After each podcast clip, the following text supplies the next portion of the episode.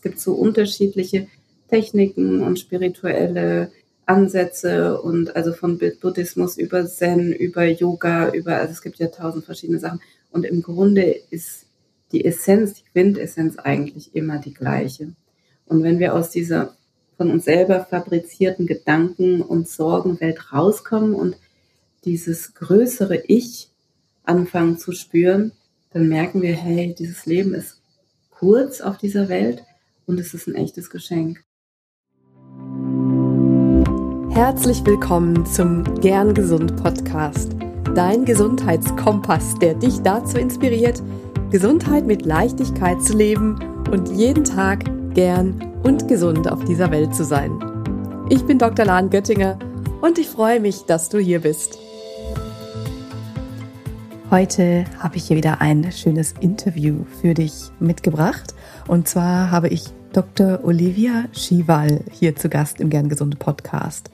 Dr. Olivia Schiwal ist eine ärztliche Kollegin von mir und ist Psychiaterin und Psychotherapeutin, Körperpsychotherapeutin, Yogalehrerin, ja, und äh, Meditationslehrerin. Und wir sprechen über das Thema Angst, Arten von Angst und wie du Ängsten begegnen kannst. Viel mehr möchte ich jetzt schon mal gar nicht vorwegnehmen. Starten wir gleich in das Interview. Viel Spaß dabei.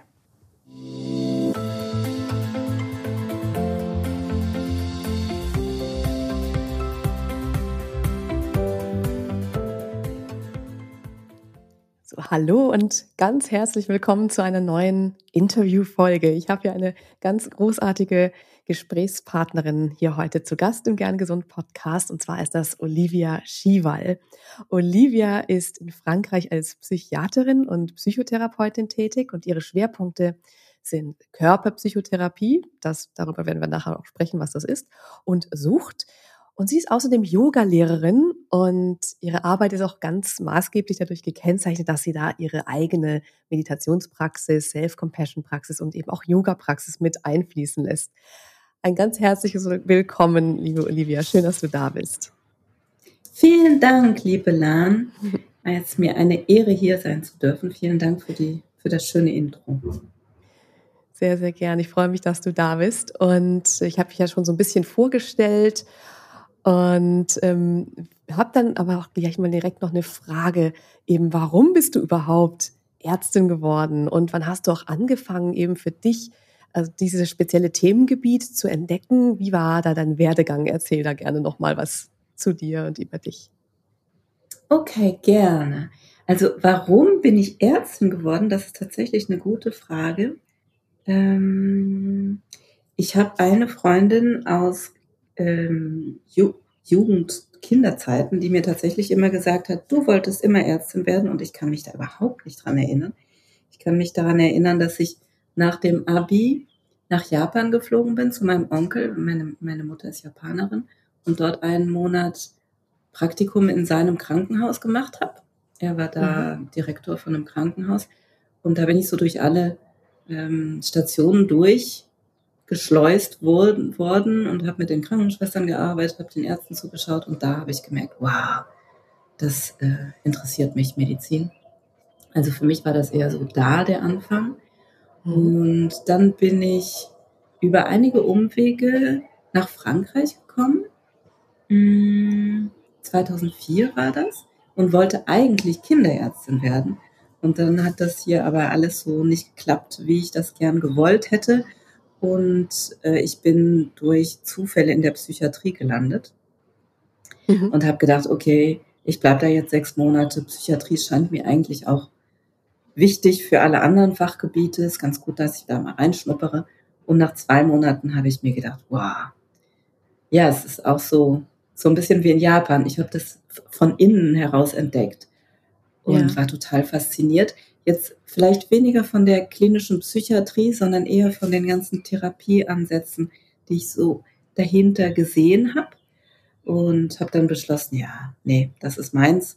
Und da bleibe ich jetzt erstmal. Genau, das war 2004. Und dann hast du ja schon mit Meditation und so erzählt. Meditiert habe ich tatsächlich schon seit ich zwölf war. Ähm, am Anfang so Kindermeditation, ne? Jugendmeditation. Und da bin ich irgendwie hat mich das nie losgelassen und da habe ich immer weiter geguckt, so unterschiedlich, unterschiedliche Arten von Meditationen, habe dann irgendwann mit Yoga angefangen und habe irgendwann gemerkt, hm, dass ich mit meinen Patienten in den Konsultationen, in den Sprechstunden intuitiv meditiere, Atemtechniken mache und ähm, ja, fühlte mich da aber immer irgendwie seltsam, so als würde ich irgendwas machen, was man als Arzt eigentlich gar nicht macht. Und mir mhm. haben die. Tools gefehlt. Also, ne, irgendwie Legitimität, ähm, ja, sich, ja, irgendwie offizielle Tools irgendwie, die man als Arzt anwenden darf, sozusagen, ja. in meinem Kopf darf, ne. Damals habe mhm. ich immer versucht, das so gut wie möglich zu machen. Und dann habe ich 2014 angefangen, Körperpsychotherapie zu lernen. Und da habe ich dann wirklich auch die Tools gefunden, die ich gesucht habe. Ja, das war jetzt so die Kurzversion. Ja, spannend. Also wirklich über beide Schienen, sag ich mal, das sollten ja keine Schienen sein, sondern es sollte ja viel mehr ineinander greifen dürfen. Gehen wir ja auch gleich nochmal drauf ein, aber eben mhm. aus beiden ähm, Perspektiven, eben aus der psychiatrischen ähm, Perspektive und aus der Yoga- und Meditationsperspektive eben gesehen, wo das eigentlich dann alles zusammenkommt. Das klingt sehr, sehr spannend. Mhm. Und ähm, ja, dass du da auch deinen Weg gefunden hast, beziehungsweise gemerkt hast, dass diese anderen Tools, die du aus dem Yoga gelernt hast, die in deine Arbeit einfließen zu lassen, ist es für sich für dich dann eben bei der Körperpsychotherapie zusammengekommen und Vielleicht kannst du gerade das nochmal erklären, was Körperpsychotherapie ist. Ja, klar. Ähm, ja, zu, deiner, zum ersten Teil deiner Frage. Mm, ich habe da tatsächlich dann wirkliche Tools gefunden, um Patienten in ihre Körper zu leiten. Und das ist sehr komplementär mit dem, was ich im Yoga ähm, lerne, gelernt habe. Wobei ich sagen muss, ich habe dann nicht Yoga praktiziert mit den Patienten, aber tatsächlich in meinem Yoga macht man ganz viel Pranayama, also ganz viel Atemarbeit. Und da habe ich das ganz simplifiziert und habe mit den Patienten einfach angefangen zu arbeiten, weil ich gemerkt habe, mhm. deren Nervensystem ist so oft so aktiviert und die haben kein, sie wissen nicht, wie sie sich selbst beruhigen können. Und mit so ganz einfachen Atemtools kann man schon echt sehr viel bewirken. Genau, und Körperpsychotherapie, das sind dann tatsächlich nochmal noch mal andere Sachen, aber Atmung ähm, gehört da schon auch dazu. Was ist Körperpsychotherapie? Hm, Körperpsychotherapie geht davon aus, ähm, dass man den Menschen ganzheitlich sehen und betrachten und behandeln kann. Das heißt jetzt in der Psychotherapie nicht nur auf kognitiver Ebene, was ja so traditionell der Fall ist, sowohl in der Analyse als auch in der Verhaltenstherapie, dass, äh, ich, dass es sehr viel übers Erzählen geht und übers Nachdenken und eben analysieren und verstehen, wie, ähm, wie das in meiner Kindheit war und auch mein jetziges Verhalten verstehen und dann kognitiv versuchen, neue Ansätze dazu finden, dafür zu finden. Das ist jetzt mhm. eher die Verhaltenstherapie. Und in der Körperpsychotherapie nehmen wir den Körper damit rein. Das heißt, es geht nicht nur um Körpertherapie, sondern es geht wirklich so um top-down, das heißt, ich denke was und was passiert in meinem Körper und aber auch bottom-up, die andere Richtung. Es passiert was in meinem Körper und was kann ich dafür Sinn erschließen, kognitiv, und dass ich wirklich mit ähm, mir als Ganzem arbeite. Weil man ja auch sagen muss, dass, ähm, dass ich zusammen funktioniere. Das heißt, wenn ich, heute geht es ja um Angst, ja, und wenn ich Angst verspüre oder Angstattacken habe, spüre ich die ja physisch. Und das heißt, wenn ich kognitiv damit arbeite, darüber nachdenke und Lösungsansätze finde, dann kann es oft sein, dass mein Nervensystem da gar nicht drauf reagiert. Aber ich kann, ich habe im Körper ganz viele Ressourcen, mit denen ich arbeiten kann, wie zum Beispiel Atmung, und die mich dann aber auch mental regulieren, beruhigen, auch aktivieren, wenn ich es mal brauche. War das ein bisschen klar? Mhm. Ja, absolut. Ähm, ja. Super erklärt. Also einfach weg auf einem reinen eben drüber nachdenken hin zu dem in Verbindung bringen, was man dabei auch fühlt und welche ja, welche Körperreaktionen auch da sind, um die Verbindung da auch herzustellen, wenn ich das richtig verstanden habe. Eben genau. ähm, zum, zum körperlichen ähm, Symptom. Genau, du hast es eben gerade schon anklingen lassen. Wir wollen ja heute Fokus, unser Fokus liegt ja heute auf dem Thema Angst. Und ähm, da ähm, gucken wir auch gleich nochmal, was man bei Angst eben machen kann. Ich würde gerne nochmal so ein bisschen darüber sprechen mit dir, was ist eigentlich Angst überhaupt und was, wozu ist Angst denn da, um da mal anzufangen, mhm. dass man Angst so ein bisschen verstehen lernt. Genau. Was, was ist da ja, schöne Erfahrung? Frage. Also Angst ist eine Emotion, ähm, eine Emotion wie Freude, Traurigkeit, Wut und die hat ihren Platz. Das heißt, dass jede Emotion ist wichtig und jede Emotion bringt uns ähm, in Kontakt mit unserer Umwelt die, und hat eine Funktion. Die Funktion der Angst ist, uns zu schützen. Wenn wir Angst nicht hätten, dann würden wir höchstwahrscheinlich viel früher sterben. Zum Beispiel, also ich mache mal ganz einfache Beispiele. Wenn ich über die Straße gehe und sehe, da rast ein Auto auf mich zu. Wenn ich keine Angst hätte, dann würde ich zu einem gewissen Prozentsatz einfach weitergehen und das Auto würde mich über, überfahren. Von daher hat Angst vor allem eine Schutzwirkung und ist erstmal positiv. Ähm, ja, beantwortet das die erste Frage? Ja, das ist auf jeden Fall schon mal wichtig zu wissen, ne? dass Angst eben nicht an sich irgendwie was Böses ist, sondern genau. eine Schutzfunktion hat. Was ist, wenn Angst, also ja, Angst wird aber ja eben als sehr unangenehm empfunden. Mm, und ähm, vielleicht hat sie auch nicht immer wieder immer die Schutzfunktion. Also was, was ist, wenn sich diese Angst davon loslöst, uns wirklich ein, äh, vor etwas zu schützen? Oder wann kann Angst für uns eben zur Belastung werden? Mhm. Okay. Angst ist tatsächlich körperlich spürbar und sehr unangenehm, weil es eben die Schutzfunktion hat. Angenommen, ich gehe im Wald spazieren und treffe auf einen Bären, dann reicht es sozusagen nicht, dass ich im Kopf denke, das ist jetzt eine unangenehme Situation, ich sollte was tun, sondern das ist ja wirklich eine Überlebenssituation. Das heißt, der komplette Körper reagiert. Körperreaktionen sind dann sowas wie Schweißausbruch, der ganze, das ganze Nervensystem stellt sich ein auf Fight, Flight, Freeze, also auf Angriff oder Wegrennen oder ähm, ja, so eine Art Starre, dass ich warte in so einer Starrhaltung, bis die Gefahr vorüber ist. Das heißt, das Nervensystem wird wirklich hochreguliert, damit ich ähm, ja agieren kann.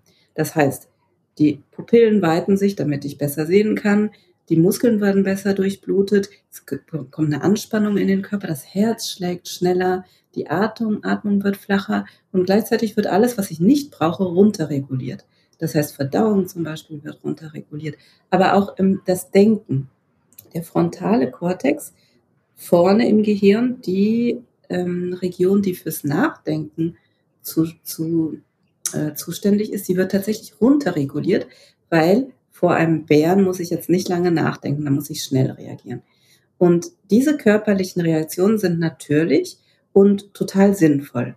Das Ding ist, ähm, dass in unserer Gesellschaft wir selten einem Bären gegenüberstehen, sondern die Angst sich sozusagen verselbstständigen kann und oder durch traumatische Erfahrungen in unserem Leben wir eine ähm, erhöhte Angst oder eine niedrigere Angstresistenz entwickeln können.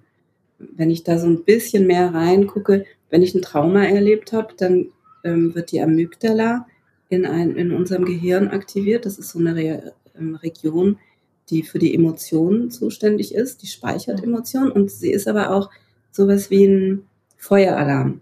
Das heißt, angenommen, ich mache jetzt ein Beispiel, ich habe einen Autounfall gehabt und höre ein Auto, wenn ich ein Trauma, ein wirkliches Trauma habe. Sobald ich den Lärm eines Autos höre, wird die Amygdala angeschaltet und dann wird wieder das komplette Nervensystem hochreguliert, damit ich diesem Auto ausweichen kann, sozusagen. Das heißt, die Angst kann, ist eigentlich gesund, aber es gibt ähm, unterschiedliche Faktoren, die, die dazu führen können, dass diese Angst pathologisch wird. Und manche Leute unterteilen Angststörungen in zum Beispiel vier Gruppen. Da gibt es die Panikstörung, die generalisierte Angststörung, die soziale Angst und spezifische Phobien. Das ist jetzt eine Einteilung, ja. Panikstörungen sind ähm, Menschen, die unerwartet oder durch unterschiedliche Trigger Panikattacken bekommen. Das heißt, so als würde ich jetzt ähm, ja sterben müssen, so als würde ich gerade dem Bären mhm. gegenüberstehen, obwohl da eigentlich gar kein Bär ist. Generalisierte Angststörung ist, ist eher so, so was Unterschwelliges, wo ich die ganze Zeit immer irgendwie ängstlich bin, obwohl es da eigentlich gar keinen Auslöser jetzt gibt. Die soziale Angststörung, das ist diese Angststörung im sozialen Bereich, wo ich, wo ich Angst habe, ähm, auf Menschen zuzugehen. In Gruppen fühle ich mich schlecht und möchte eigentlich wegrennen. Und dann gibt es die ganz spezifischen Phobien. Das ist sowas wie, ich habe Angst vor Spinnen oder Flugangst oder Angst vor Höhlen. Genau. Super, das ist ein toller Überblick ähm, darüber, weil äh, viel ist oft wird ja Angst, Panik, alles so ein bisschen in den Topf geworfen und alles so ein bisschen mhm. äh, verwaschen. Was ist eigentlich eben Angst und und was, ja, wenn man bei sich selber auch was feststellt, ne? Ähm, jetzt Angst vor, vor Spinnen ist es das völlig anderes, als zum Beispiel eine Pan Panikattacken, äh, unter Panikattacken zu leiden und hat dann womöglich auch ganz andere Ansätze, wo man dann, ähm, dann die damit beseitigen kann. Insofern super mhm. toller Überblick. Ähm, ja, du hast vorhin ja schon so gesagt, wie Angst sich anfühlen kann, eben diese Aktivierungsreaktion, ähm, dieses, äh, was hast du gesagt, Schweißausbruch. Was gibt's noch für so Gefühle von Angst im Körper? Gerade wenn wir jetzt Richtung Körperpsychotherapie auch gehen. Also was? Mhm. Wie, also das ist genau. unterschiedlich, ne? Ähm, so, so die ganz generelle, ähm, die ganz generellen Reaktionen, die sind wirklich, da kannst du dir vorstellen, was passiert in einem Kör mit meinem Körper, wenn ich, ich mag dieses, ich sag, ich rede ständig von diesen Bären im Wald, aber es kann natürlich auch ein Jaguar in der Steppe sein. Was braucht mein Körper denn dann, um überleben zu können? Also das ist wirklich, das Adrenalin schießt hoch und ähm, der Körper wird in Fight, Flight, Freeze gebracht. Also das ist eigentlich alles, was ich eben gesagt habe mit den Pupillen. Ich atme schneller, meine Muskeln spannen sich an und so weiter. Und dann ähm, ist es aber tatsächlich gerade bei diesen bisschen pathologischeren Angst, also die Angst, die so nicht mehr ihren Zweck erfüllt sozusagen, kann das äh, unterschiedlich sein bei den Menschen. Das kann dieser Schweißausbruch sein, das ist auf jeden Fall immer das Herz, äh, das schnell schlägt. Die Leute auf, hören auf zu atmen oder atmen wirklich ganz flach. Es kann sein, dass sich meine, mein Hals zusammenschnürt, dass ich ein Druckgefühl auf der Brust habe, äh, Zittern, Schwindelgefühl. Also Angst kann letztendlich, wenn es alles Mögliche auslesen und wenn es ganz intensiv ist, dann kann es so, tatsächlich sogar zu Halluzinationen kommen, die angstmäßig ausgelöst wurden. Ja, also richtig ähm, sehr beängstigende Symptome auch noch mit, mit sich sehr beängstigend. Auch, wo man auch gar nicht so genau weiß, ist das jetzt irgendwie die Angst, ist das jetzt irgendwie eine, eine Erkrankung eben ähm, was im Herzen, an der Lunge oder dergleichen. Ne? Also mm -mm. da kommt ja noch zusätzlich noch eine Angst dazu, dass sonst irgendwas sonst sein könnte. Und da ist natürlich auch klar, je nachdem, wie neu das auftritt, dass man das dann auch entsprechend abklärt. Ähm, wenn wir jetzt Total. eben mal da bleiben, dass das was Bekanntes ist, es ist abgeklärt, es gibt sonst keine Risikofaktoren für irgendeine andere Erkrankung, dann würde man natürlich jetzt auch nicht sofort ähm, ins Krankenhaus rennen oder zum Arzt, wenn, wenn man weiß, wie sich die, dieser Zustand jetzt speziell zum Beispiel bei einer Panikattacke, das ist ja so ein Paradebeispiel, sage ich mal, mhm. was von, der, von so einem plötzlichen, ähm, plötzlich einsetzenden Symptomen, ähm, wo man wirklich in so einer Situation ist, ähm, Todesangst, bis zur Todesangst ja. zu haben. Ähm, wie, was kann ich da tun? Was gibt es da für Möglichkeiten? Und was wenden eben auch Menschen, die unter Panikattacken äh, leiden, was können die erfolgreich anwenden, um eine aufkommende Attacke vielleicht schon ähm, zu verhindern oder wenn sie drin sind, diese Panikattacke ja, zu überstehen? Was, was hilft da? Mhm. Also mal so vielleicht aus, vielleicht kannst du es aus der Perspektive eines, eines Patienten ähm, kurz schildern und vielleicht auch aus der Perspektive äh, eines Gegenüber. Also wie kann ich jemandem helfen, ähm, mhm. ähm, wo ich daneben sitze und ich merke, diese Person hat eine, eine Panikattacke? Ja, gute Frage. Ähm, aus der Sicht eines Patienten. Das Allerwichtigste ist immer so früh wie möglich was zu tun. Und es geht darum, mein Nervensystem runter zu regulieren, weil wir haben ja gesagt, Panikattacke, mein Nervensystem ist total äh, hochreguliert und denkt jetzt, ich werde sterben und ich muss irgendwas machen, wegrennen oder, mhm. oder angreifen. Das heißt, es geht darum, das Nervensystem runter zu regulieren. Und so ein ganz klassisches Beispiel ist, das heißt in Frankreich Spasmophilie. Ich weiß nicht, ob es im Deutschen dafür einen Begriff gibt ähm, diese Panikattacken, wenn ich sehr stark hyperventiliere, dann bekomme ich das Gefühl tatsächlich zu ersticken, weil ich so flach atme, dass gar kein ähm, Gehirn, gar, gar kein ähm, Sauerstoff? Sauerstoffaustausch mehr passieren kann. Genau. Und äh, ich kann das CO2 nicht abatmen. Und was dann passiert ist, dass ich, ich habe das Gefühl, ich ersticke und ich bekomme Kribbeln in den Händen und Füßen. Das mhm. ist so ein ganz klassisches, relativ spezifisches Bild. Was da hilft, ist tatsächlich in, einen, ähm, in eine Plastik- oder besser vielleicht Papiertüte zu atmen. Also jetzt nicht hermetisch abschließen, aber wenn ich in einen relativ geschlossenen Raum ein- und ausatme, dann kann, ich habe das vielleicht vorher falsch gesagt, mein Sauerstoff ist zu hoch, weil ich, weil ich so hyperventiliere. Und dann kann, das Sauer, kann der Sauerstoff im Gehirn wieder absinken. Und dann gehen auch die Symptome runter. Also das ist jetzt so ein ganz spezifisches Bild. Und ansonsten, das geht auch ohne Tüte übrigens. Ich kann äh, meine Ein- und Ausatmung regulieren. Das ist aber schwierig, wenn man das noch nie gemacht hat. Das kann man aber tatsächlich üben.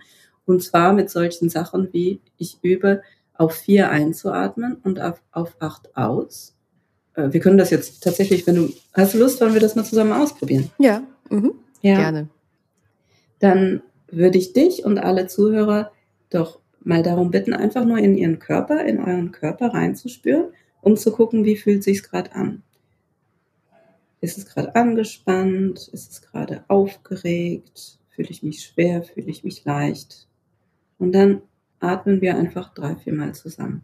Wir atmen alle zusammen aus und atmen auf vier ein. Eins, zwei, drei, vier und auf acht aus. Eins, zwei, drei, vier, fünf, sechs, sieben, acht. Auf vier ein. Eins, zwei, drei, vier. Auf acht aus. Eins, zwei, drei, vier, fünf, sechs, sieben, acht. Auf vier ein. Eins, zwei, drei, vier. Auf acht aus. Eins, zwei, drei, vier, fünf, sechs, sieben, acht. Auf vier ein. Eins, zwei, drei, vier. Auf acht aus. Eins, zwei, drei, vier, fünf, sechs, sieben, acht, auf vier ein, eins, zwei,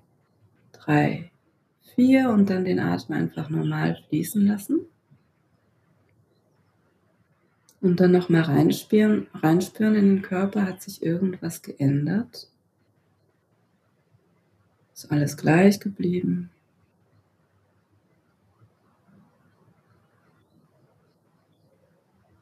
Mhm. Hast du was gespürt, Lan? Hm, ja, also das da setzt da wirklich so eine Beruhigung ein, ne? Also, dass der Atem danach Mhm.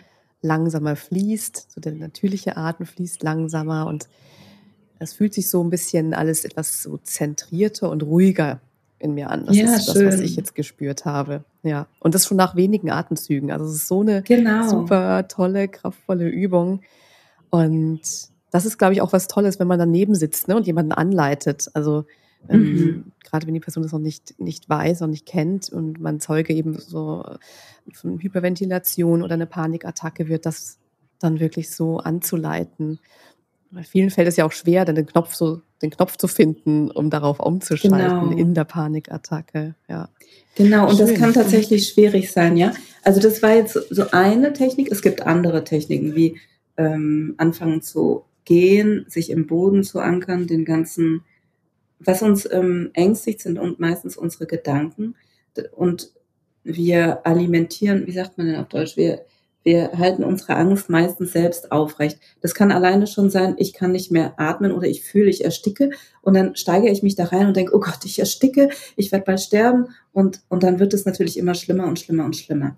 Das heißt, Ja. Techniken, die mich aus den Gedanken rausbringen und in den Boden rein oder in den Körper rein, können auch helfen. Und das kann sein, ich gehe, ich setze mich in Bewegung und jedes Mal, wenn ich merke, ob ich schweife schon wieder ab in meinen Gedanken, bringe ich meine ganze Aufmerksamkeit in meine Fußsohlen, in den Kontakt mit dem Boden. Solche Sachen können auch helfen.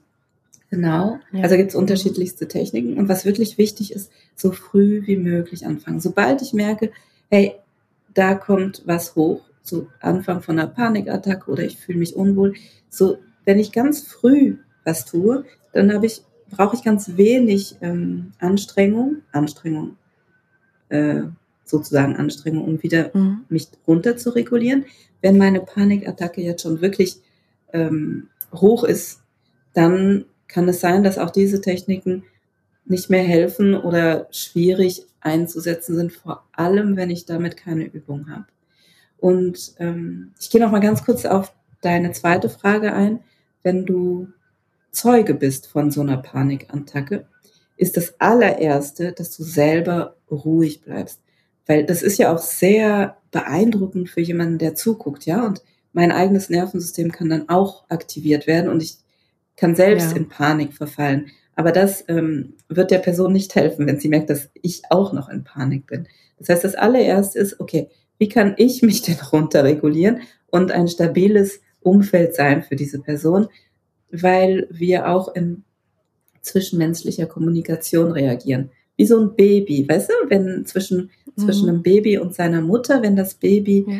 ganz aufgeregt ist und weint, dann wird intuitiv die Mutter ganz ruhig und ruhig anfangen zu sprechen und damit das Nervensystem vom Baby runterregulieren. Und das funktioniert bei, bei Erwachsenen auch. Das heißt, wenn ich vor einer Person stehe, die eine Panikattacke hat, dann versuche ich noch ruhiger zu werden und allein das kann schon einen Einfluss haben.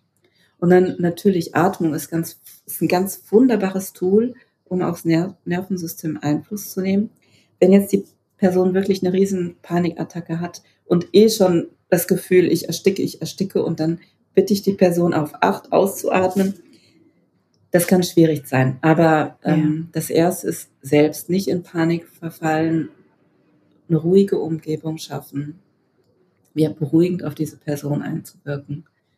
Ähm, Touch kann auch helfen. Die Person, das hängt natürlich von der Person ab, ne? Aber so ein ganz beruhigender Hand auf die, auf die Schulter zum Beispiel. Wir sind ganz äh, sensible Wesen für Berührung. Das ist dann natürlich immer abhängig von der Person. Und wenn man merkt, ups, das, wenn ich die Person berühre, dann wird es noch schlimmer, dann, dann natürlich nicht. Aber für viele hilft es, die, die Hand in die, die Hand der Person in meine Hand zu nehmen, meine Hand draufzulegen, meine Hand auf die Schulter und sowas. Ja, super schön. Das ist auch, ja, das zwischenmenschliche, ich bin da oder halt einfach da zu sein. Genau. Ne? Also da, da Total. die Präsenz zu zeigen, ruhig zu sein und da zu sein und nicht versuchen zu wollen, das jetzt auf Teufel komm raus irgendwie zu unterbrechen oder Genau. ähm, ja, da irgendwie in Hektik verfallen. Genau. Und eben, da ist weniger wahrscheinlich tatsächlich mehr. Total. Das Nervensystem muss irgendwie wieder zu Sicherheit finden. Das Nervensystem der Person, die die Panikattacke hat, denkt ja, ich werde sterben. Das heißt, da ist überhaupt keine Sicherheit mehr da. Und alles, was irgendwie Sicherheit von außen oder von innen bringt, hilft dabei, dieses Nervensystem runterzubringen. Ja, super schön. Hilft das auch alles bei den anderen Arten von Angst? Also wenn ich mich jetzt im Rahmen von so einer generalisierten Angststörung irgendwie viel sorge oder wenn ich eben so eine ähm, Angst bekomme durch bestimmte Auslöser, äh, soziale Angst. Ähm, hilft mir das dann auch, um diese Atemübung zu machen in vor oder in Situationen, in denen ich mich dann unwohl fühle? Ja, weil die, die Basis von Angst ist ja immer dieses Nervensystem, das überreagiert. Und von daher sind alle Techniken, die das Nervensystem runterregulieren, hilfreich und vor allem auf langfristige Sicht. Was ich vorhin vergessen habe, bei diesen Panikstörungen, natürlich, wenn das häufig ist, äh, sollte man sich auch Hilfe holen und dann kann es auch sinnvoll sein, mal eine Medikation zu nehmen. Es gibt ja Anxiolytika, äh, wirklich angstrunterregulierende Medikation. Das ist jetzt keine Basismedikation, die ich jeden Tag nehme. Aber wenn ich, wenn ich merke, oh, jetzt kommt wieder eine Panikattacke und Atmen hilft nicht, dann kann das sinnvoll sein, dass ich da eins davon nehme und mich dann aber langfristig trotzdem um das Problem kümmere. Also das Ziel kann nicht sein, immer dieses Medikament zu nehmen, wenn ich eine Panikattacke habe. Und ja, zu deiner Frage, mhm. ja. zu deiner Frage, ähm, generalisierte Angststörung, soziale Phobie, spezifische Phobien, das ist ja immer dieses Nervensystem, das sich hochreguliert und da kann ich langfristig eben ganz viel tun und langfristig Techniken lernen, wie ich mein generelles Angstniveau oder auch Stressniveau ist jetzt nicht komplett dasselbe Angst und Stress, aber wie ich mein Nervensystem insgesamt runterreguliere. Und das kann, das können Techniken sein wie Yoga, Tai Chi, Meditation. Das kann auch Sport sein. Sport wirkt tatsächlich so wie ein Antidepressivum, ähm, wenn es regelmäßig, also es gibt tatsächlich Studien darüber. Und zwar die Studien, von denen ich gehört habe, das war jetzt zweimal pro Woche 30 Minuten Ausdauersport.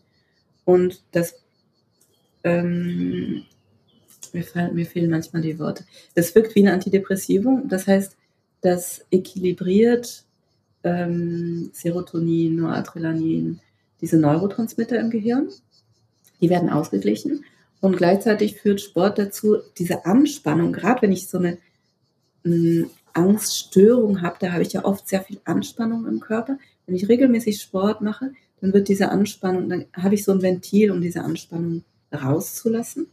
Und gleichzeitig produziere, produziere ich Endorphine, fühle mich besser in meinem Körper, kriege so ein bisschen auch mehr das Gefühl von Kontrolle in meinem Körper. Das heißt, Sport ist ganz super. Ähm, genau, ich habe deine Frage vergessen. Ja, genau. Ich glaube, das hast du schon sehr gut ähm, beantwortet. Und also eben langfristig da auch was zu machen. Und du hattest vorhin schon kurz das Stichwort genannt, ne? also äh, Medikamente und sich Hilfe holen. Wann, wann sollte ich denn, wenn ich das Gefühl habe, unter einer Angststörung oder Panikattacken oder eben einer sozialen Angst, wann sollte ich am besten dann damit ja, zum Therapeuten, zum Arzt, zur Ärztin mhm. gehen, zu Medizinern? Also zu, wann soll ich da einen Experten aufsuchen, professionelle Hilfe in Anspruch nehmen? Ähm, so früh wie möglich. Wenn ich, ich, ich gehe immer davon aus, besser einmal zu viel zu einem Spezialisten gegangen und der sagt, nee, da brauchen Sie nichts machen, als äh, dreimal zu wenig. Weil das Ding ist, dass sich diese Angststörungen nach und nach installieren können wie, wie bei einer Angstattacke, auch bei einer Panikattacke. Wenn ich ganz früh ähm, was tue, dann ist das Risiko wesentlich geringer, dass sich daraus was anderes entwickelt, wie eine wirkliche Angststörung oder das kann auch zu einer Depression führen. Ne, wenn, ich, wenn ich ständig so eine Anspannung und so ein Angstgefühl in meinem Körper und in meinem Nervensystem habe. Das heißt, lieber, wenn, wenn ich irgendwie merke, hm, da ist oft was, da fühle ich mich nicht so gut. Das kann jetzt Angst sein, das kann natürlich auch irgendwie was anderes sein. Ich fühle mich depressiv oder so. Würde ich immer sagen, dann gehen Sie doch mal jemanden sehen und dann klären Sie das einfach ab. Und ähm, genau. Wo gehe ich als erstes ich, hin am besten? Ja. Was wäre der erste Ansprechpartner hin? oder gibt es Das ist eine gute Frage. Das, das weiß ich tatsächlich gar nicht, weil ich als Spezialistin die Menschen ja relativ spät sehe meistens. Es gibt so ein paar, die kommen relativ am Anfang, aber bis man zum Psychiater geht, ist die Hemmschwelle oft sehr hoch, was schade ist. Also ich weiß, in Deutschland gibt es ja, glaube ich, muss man zuerst zum Hausarzt gehen, ne? der einen dann weiter überweist. Ich kann mir vorstellen, oft, in ja. Deutschland mhm. ist genau. auf, auf ärztlicher Sicht der Hausarzt so ein guter Ansprechpartner und sonst natürlich jegliche Therapeuten, die man ja einfach so auch mal sehen kann für eine Beratung. Ähm, was ganz toll ist, ist Sophrologie. Ich weiß nicht, ob es das in Deutschland gibt. Und ähm, wie heißt das? Sophrologie. Gibt es das gar nicht in Deutschland. Hm, Müsste ich mal so nachgucken, das Wort kenne ich gar nicht. Ja. Entspannung ist nicht wirklich Hypnose, ist so ein Entspannungstraining. Es können auch Hypnotherapeuten natürlich sein. Ähm, ja. Wenn ich merke, das ähm, geht schon in Richtung Angst und ist so lebenseinschränkend, dann definitiv einmal mit dem Hausarzt darüber sprechen. Und ja, ansonsten einfach mal rumprobieren und gucken, was spricht mich denn an? An Therapieformen, an Yoga, ähm, ja, an ja. irgendwelchen äh, Sachen, die mir gut tun können. Es mhm. kann auch Self-Compassion-Training sein, Meditationstraining, Meditationskurse. Ja. Einfach niederschwellig da was zu machen. Ähm, ich glaube, genau. für viele ist da so eine Hemmschwelle da, ähm, aus unterschiedlichen Gründen. Manche haben, glaube ich, so ein bisschen die Hemmung, ähm, sich nicht Blöße geben zu wollen. Andere wollen irgendwie anderen nicht zur Last fallen und denken, ach, mhm. es ist doch gar nicht so schlimm, anderen geht's viel schlimmer. Ich habe es doch eigentlich ganz gut im Griff, ja. aber leiden trotzdem. Das ist ja immer so diese, diese Hemmschwelle, die einige davon abhält und wo ich ja eben auch als eben Hausärztin das häufig gesehen habe, wie mhm. lange schon Menschen das mit sich rumtragen, bis sie dann tatsächlich das ansprechen und genau. ähm, gehen. Deswegen möchte ich auch alle ermutigen, da wirklich niederschwellig das anzusprechen, auch wenn sie das Gefühl haben, ähm, dass das vielleicht nicht reicht, in Anführungsstrichen, um zum Arzt zu gehen. Ja, also das ist, genau. da guckt niemand mhm. komisch, äh, niemand denkt so, hä, wieso kommst du jetzt hierher? Das ist doch, das ist eine Lappalie. Ne? Also hoffe ich zumindest, dass es niemand macht, weil das sollte nicht so sein. Und ähm, nee, ich denke, so solche Probleme sollten grundsätzlich ernst genommen werden. Ja. Und vielleicht kann ich nochmal auf diese Symptome eingehen. Ich glaube, ich habe da noch nicht alle genannt, die für mich schon nicht mehr früh sind, aber vielleicht noch früh genug. Also wenn man merkt, zum Beispiel, ich habe Schlafstörungen, ich fühle mich schlecht, ich komme oder ich bin, es kann auch sein, ich bin sehr müde, ich habe diese, diesen Druck auf der Brust, ich habe keine Energie mehr, ich habe keine keine Freude mehr am Leben, ich empfinde keine Freude mehr. Sowas können alles Anzeichen sein, dass zumindest irgendwas im Ungleichgewicht ist. Und wenn man unter sowas so ein bisschen chronisch leidet, also es kann auch schon, keine Ahnung, wenn ich drei Wochen nicht mehr schlafe, dann lieber einmal zu einem Arzt gehen und mal gucken. Das Ding ja. ist eben, das habe ich ganz oft auf der Notaufnahme auch gesehen und im Krankenhaus, ähm, dass man gar nicht so äh, direkt oft ans Problem rankommt. Also dann kommen Menschen zum Beispiel mit diesem, mit diesen Panikattacken und wissen gar nicht, dass es eine Panikattacke ist, sondern haben halt diese Schmerzen im, im, im Brustbereich und jetzt zum, zum dritten Mal auf der Notaufnahme. Und dann kann ich ähm, auf der Notaufnahme fragen, was passiert denn gerade in ihrem Leben? Gibt es denn irgendwie einen Stressfaktor? Was ist denn gerade passiert? Und dann kommt nichts. Dann heißt es ganz oft, nee, mir geht's gut, ist alles gut. Das heißt, das ist oft gar nicht so einfach, da jetzt, und es ist auch nicht linear, linear zu sagen, okay, da war ein Stress und deswegen habe ich jetzt die Panikattacke. Das braucht Zeit, das rauszufinden. Und ich habe tatsächlich viele Patienten gehabt, die fangen dann eine Therapie an, weil sie einfach keine Lust mehr haben, alle zwei Wochen auf der Notaufnahme zu landen. Und das braucht richtig Zeit, bis ähm, man da so langsam anfängt zu gucken, aha, da ist vielleicht doch was im Ungleichgewicht. Und das kann ganz viele unterschiedliche, wie du eben auch gesagt hast, Gründe haben. Das kann sein, dass ich da gar nicht hingucken möchte und mein Unbe ja. Mhm. Unterbewusstsein sozusagen, mein Körper reagiert, aber mein Bewusstsein möchte gar nicht, möchte gar nicht sehen, dass ich mich an der Arbeit schon seit drei Jahren völlig schlecht fühle. Ja, mhm. ähm, ja. das kann sein, ich habe nehme mir dafür keine Zeit. Ich bin so in einem Du Doing-Modus. Ähm, ich arbeite 20 Stunden pro Tag und schlafe nur vier Stunden und habe überhaupt keine Distanz und merke gar nicht, dass ich total im Ungleichgewicht bin. Es kann ganz, kann ganz viele Unterschiede, unterschiedliche Sachen haben. Und es kann wirklich helfen, mit jemandem zusammen da reinzugucken, weil wenn man so, die Franzosen sagen, die Nase im Lenkrad hat, wenn man so mittendrin steckt, dann hat man eben die Distanz nicht und ja, kommt von alleine nicht darauf, dass dass da vielleicht irgendwas gerade nicht stimmt. Ja, das stimmt. Das ist super wichtig, dass du das sagst. Ähm, das hatte ich auch tatsächlich öfter gesehen, je nachdem, wie sehr jemand eben da im Kontakt eben mit sich ist oder eben auch nicht. Ne? Da mhm. ähm, schon länger da nicht hingeschaut hat, vielleicht eben auch immer gelernt hat, durchzubeißen, alles zu geben, weiterzumachen. Genau. Und ähm, das ist natürlich was, wo man da erstmal diese ganzen Blätter so abschälen darf, um da hinzugucken, wo ist eigentlich die wahre Ursache mhm. dahinter. Ja, das ist wirklich ganz wichtig, dass, auch, dass du das auch nochmal ansprichst. Mhm.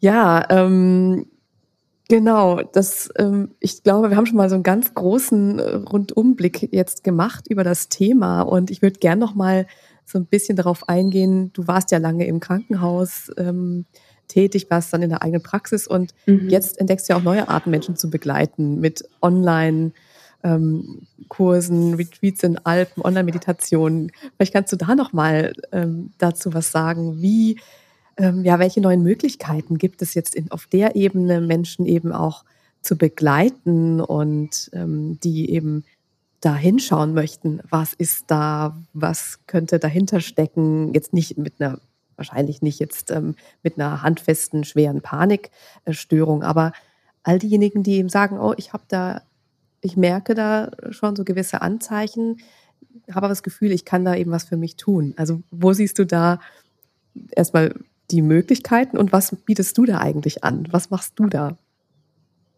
Gerne, gerne. Ähm, also, ich habe äh, vor ein paar Jahren, das hat angefangen mit dem, mit dem ersten Lockdown in Frankreich. Ähm, da hat mich eine Freundin darum gebeten, kannst du nicht mal für, so Meditationen für uns machen, bitte, weil äh, es äh, gerade ein bisschen schwierig und ich weiß, du machst da so viele Sachen. Also habe ich angefangen, Online-Meditationen zu machen, äh, in denen ich die, die Teilnehmer tatsächlich in ihre Körper bringen. Also in diesen Meditationen habe ich ähm, Atemtechniken eingebracht und Körperpsychotherapie, um eben Self-Compassion, um, um den Menschen Tools zu geben, die, die sie auch selber anwenden können.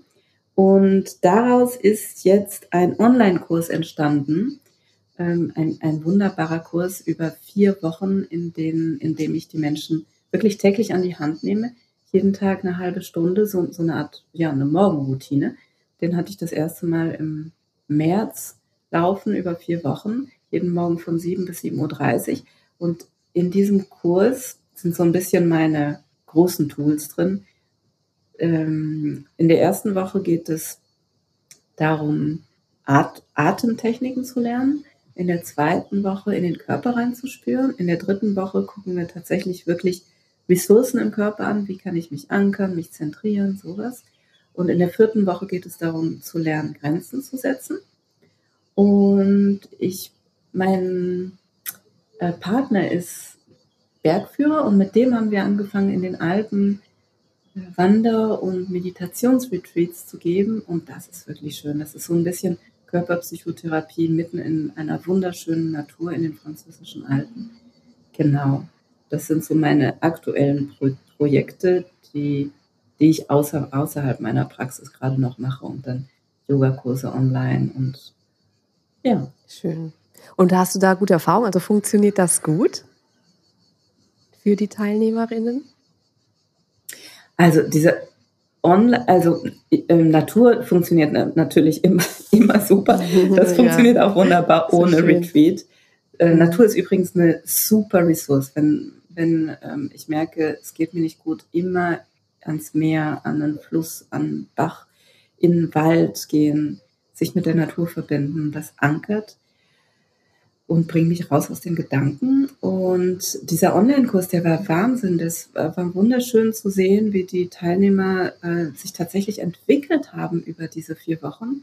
Ich darf auch ein paar davon noch weiter begleiten und äh, gerade dieses Grenzen setzen.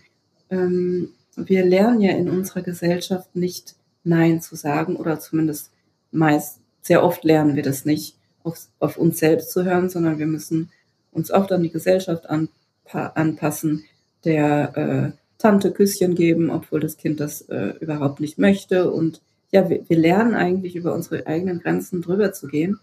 Und sowohl dieses Self-Compassion, also Selbstliebe, als auch äh, in den Körper reinspüren. Je mehr ich spüre im Körper, was tut mir gut und was tut mir nicht gut, desto mehr kann ich natürlicherweise schon Distanz zu dem nehmen, was mir nicht gut tut und eher zu dem gehen, was mich vibrieren lässt sozusagen. Und dann gerade in, der, in dieser letzten Woche vom Kurs, wo wir wirklich ähm, konkrete Techniken gemacht haben, um Grenzen zu setzen, da habe ich ganz tolle Sachen gesehen. Ich kann ja mal ein Beispiel nennen. Zum Beispiel hat eine ähm, Teilnehmerin erzählt, dass sie mit ihrer Kollegin äh, zusammen gegessen hat und sie hatten eine Diskussion und sie hat gemerkt, die Diskussion, die, die passt mir gerade gar nicht mehr. Die geht in eine Richtung, da fühle ich mich überhaupt nicht gut. Und diese Teilnehmerin ist ähm, normalerweise eine sehr angepasste Person, die würde das über sich ergehen lassen und dann sich danach drei Stunden schle schlecht fühlen. Und in diesem Gespräch hat sie uns erzählt, sie ist dann aufgestanden, zur Kaffeemaschine gegangen und hat gemerkt, hm, ich fühle mich nicht gut, es tut mir nicht gut. Ist zu ihrer Kollegin zurückgegangen und hat ihr gesagt, weißt du was, das, dieses Gespräch führt für mich in keine richtige Richtung, ich fühle mich nicht gut, können wir bitte aufhören? Und das alleine finde ich schon ein Wahnsinn, ja, so auf sich selbst ja, zu hören ja. und das so sagen ja. zu können.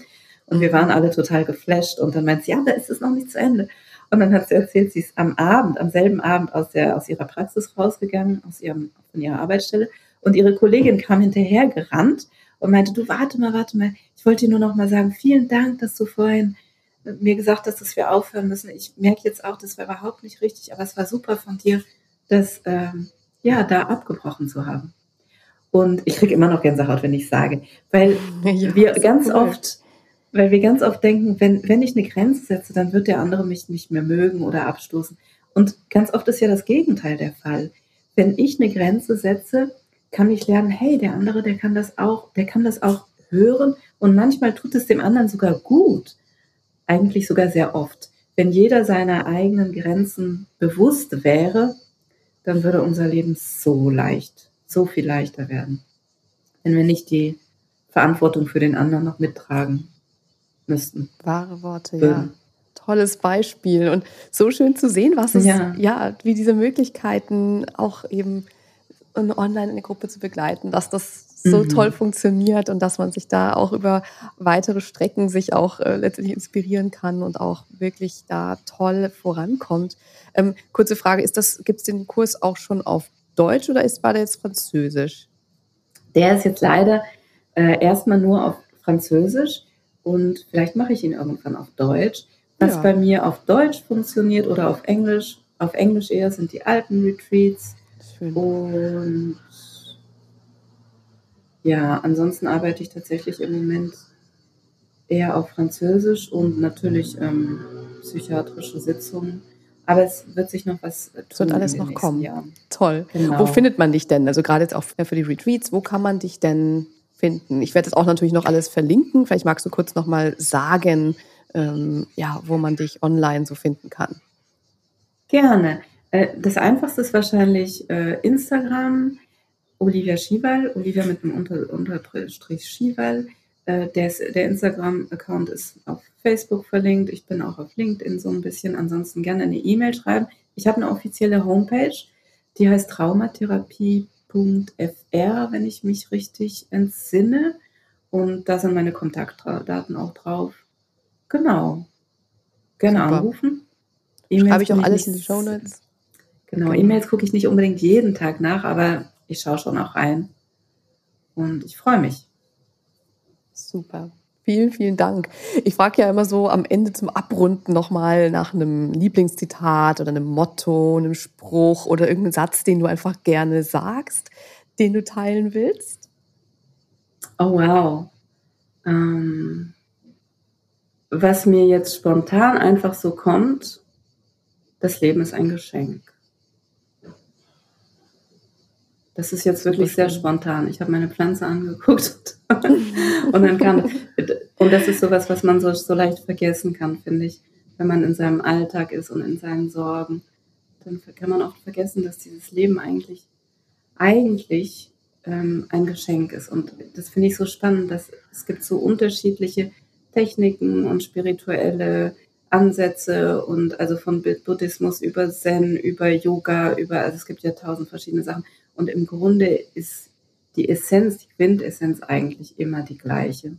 Und wenn wir aus dieser von uns selber fabrizierten Gedanken und Sorgenwelt rauskommen und dieses größere Ich anfangen zu spüren, dann merken wir, hey, dieses Leben ist kurz auf dieser Welt und es ist ein echtes Geschenk. Und es wäre so einfach, aber ja, wir durch unser Leben, durch alles, was wir erleben, schaffen wir uns diese, die hast du vorhin angesprochen, diese verschiedenen Schichten, die uns dann so klein halten und wo wir ja sehr oft in, in unseren Souffrance, in unseren Schwierigkeiten gefangen sind. Das war jetzt ein Satz lang. Ja, sehr, sehr schön zusammengefasst. Und wenn wir das uns immer be bewusst machen, dann können wir da eben auch so Schicht für Schicht auch wieder rauskommen mhm. und das Leben in, seinem, in seiner Fülle äh, als Geschenk dann auch genießen und wahrnehmen. Schön. Vielen, vielen Dank für diesen tollen abschließenden Satz. Ähm, das hat es wirklich nochmal sehr rund gemacht, eben zum Thema, nicht nur eben zum Thema Angst, sondern einfach grundsätzlich, ne, was wir eben für uns in diesem Leben tun können. Das Leben ist ein Geschenk. Mhm. Ja. Vielen, vielen ja, Dank. Vielen lieben Dank, Lan. Das war ganz toll, mit dir zu sprechen. Fand ich auch wunderschön. Ganz, ganz herzlichen Dank für deine Zeit. Und ja, nun wünsche ich dir jetzt erstmal einen sehr schönen Tag. Vielen Dank, den wünsche ich dir auch. Vielen Dank für die tolle Arbeit, die du machst. Ich freue mich, dich kennengelernt zu haben. Und das ist ja. ganz, kann ich nur so zurückgeben. Alles Gute. Danke auch dir. Tschüss. Tschüss.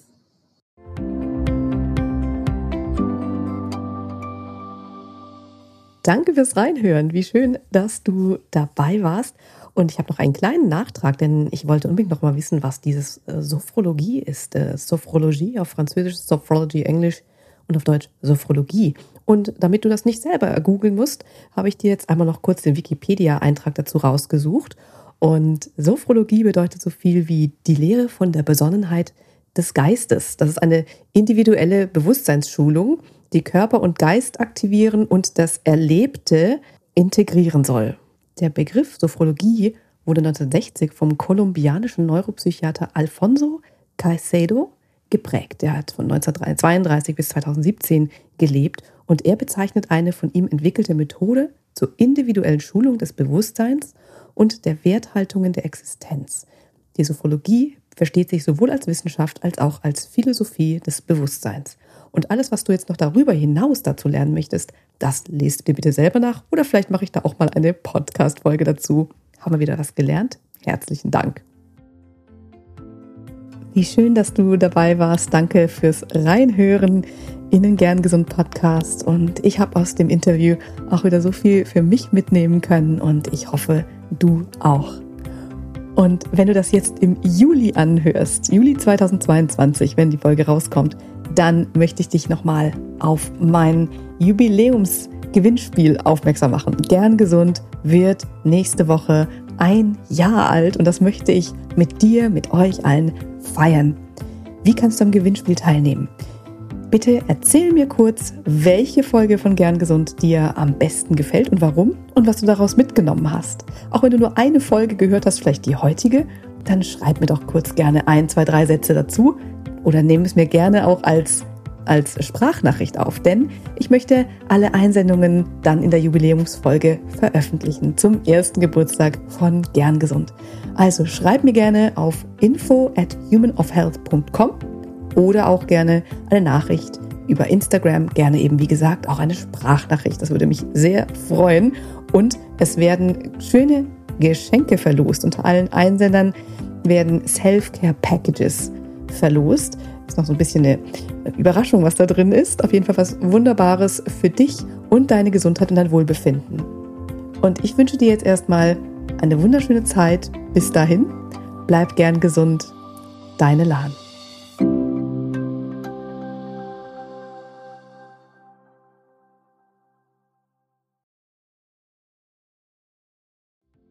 Ganz lieben Dank an dich, dass du heute reingehört hast in den Gern Gesund Podcast.